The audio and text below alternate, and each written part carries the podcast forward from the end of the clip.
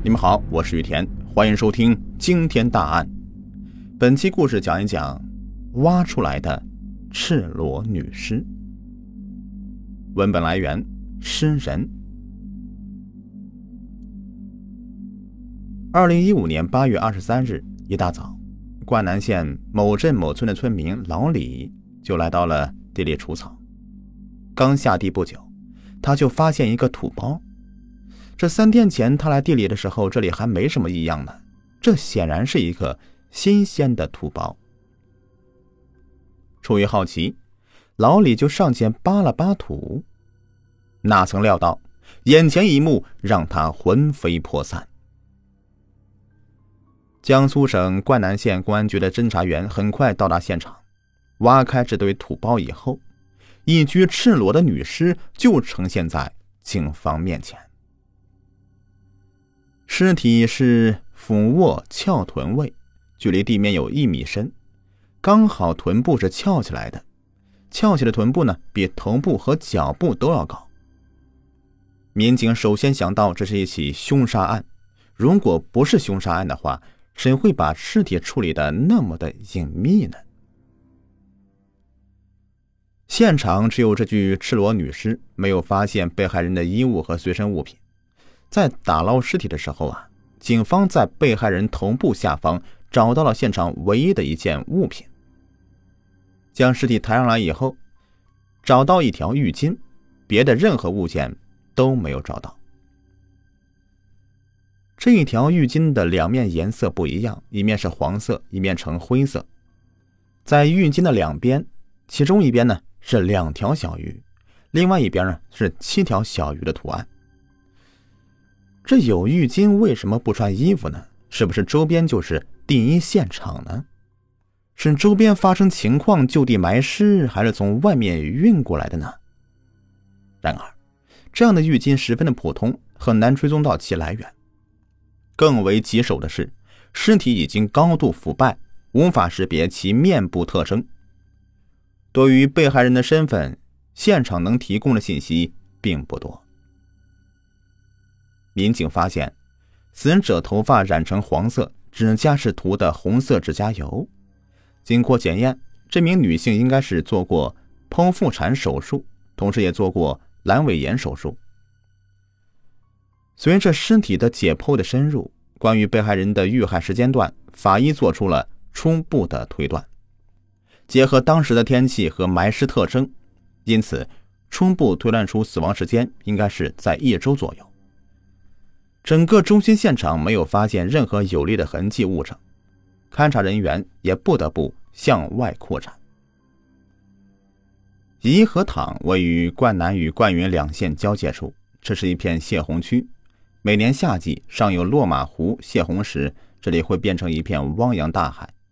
而遇到不泄洪的年份的话，附近村民会把这里开辟成土地，种植大豆等农作物。在距离中心现场二十米左右的斗地里，警方有了新的发现。地里发现一部分不是很完整的车轮印，如果不仔细看，根本看不出来这些痕迹。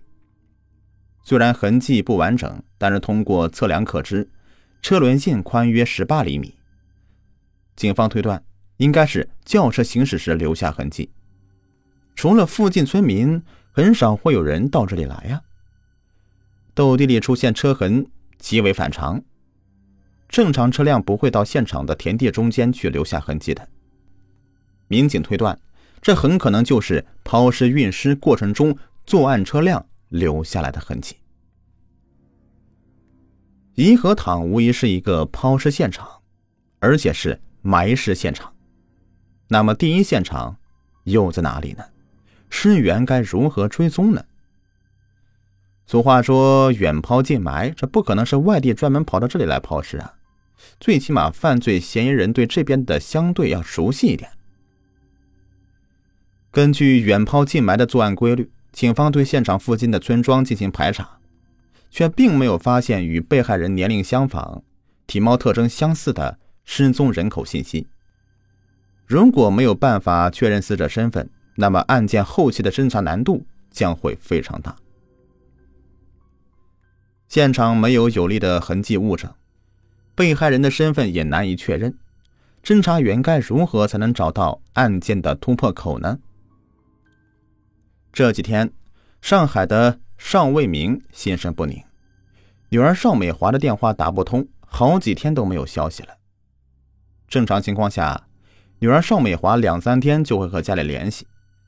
这个女儿让邵卫明两口子操了不少心呢。一年前，邵美华离了婚之后呢，也就一直没有稳定工作。整天泡在游戏厅里。邵美华有一个四岁的女儿，目前也是由邵卫明老两口给抚养。离婚以后，邵美华是隔三差五的回家去看看老人和孩子，但是最近几天却是音讯全无。几个月前，邵美华认识了新男友尹小刚，两人在奉贤区一间出租屋里同居。邵卫明找到尹小刚，尹小刚也表示。他也联系不上邵美华。邵卫民感到很奇怪，人和你在一起怎么会没了呢？尹小刚说：“我也在找他呢，我也不知道他去哪里了。”于是两人商量，还是报警吧。就这样的，两人到公安机关为邵美华报了失踪。江苏省灌南县发现一具无名女尸，确定尸源成为侦破工作的重点。在获取被害人 DNA 的信息以后，警方随即进行了数据比对。很快的，一个匹配对象就出现了。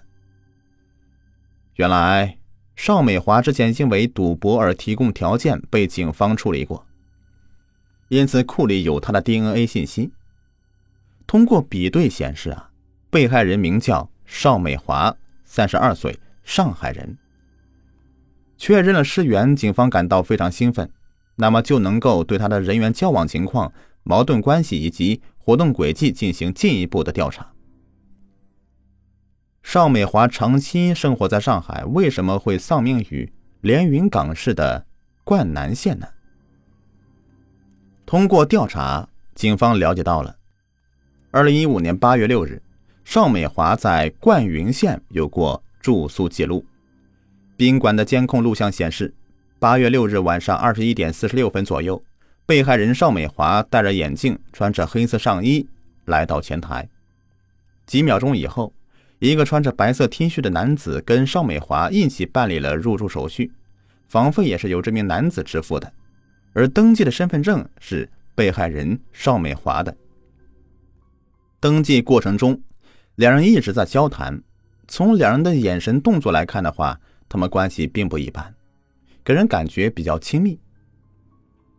民警对这个男子持怀疑态度，虽然民警不能果断的说他就是犯罪嫌疑人，但是可以肯定的说，他对被害人邵美华应该是非常了解的。随后，两人来到楼上，准备进入房间，但是开门的时候好像是出了点问题，于是两人就反身下楼找服务员。这时候，监控录像捕捉到了。两人的正面形象。虽然监控录像能够记录下这名男子的体貌特征，但是当时这名男子没有用他的身份证去登记住房，因此警方也没有办法确定男子身份。两分钟以后，两人在工作人员的帮助下打开房门，一起进入房间。在警方目前掌握的线索中，这是被害人生前最后的活动影像。八月六日，被害人跟一个青年男子一起入住这家宾馆，而十几天以后，他的尸体就在三十公里以外的银河塘被发现。警方认为，这名男子似乎是跟案件有着千丝万缕的联系。第一，被害人邵美华为什么会来到灌云县住宿呢？第二，跟他同行的这名男子又是谁呢？第三。这名男子和被害人的死亡到底存在着什么样的关联？即使这名男子不是嫌疑人，那也一定是知情人。这名男子他究竟是谁呢？他跟邵美华的遇害是否有关系呢？警方对邵美华案发前的活动进行了调查。邵美华有一辆黑色的尼桑轿车。通过追踪这辆轿车的行动轨迹，警方有了一个意外的发现。二零一五年八月十七日的下午十五点五十六分，这辆轿车沿着银河堆进到了抛尸现场附近。大约一个半小时以后，十七点的三十二分，这辆车才从现场附近离开。尽管监控录像比较模糊，但是警方能够清楚看到开车的是一个身穿黑色 T 恤的男子。以后，而且邵美华并不在这辆车上。上集已播完，下集继续。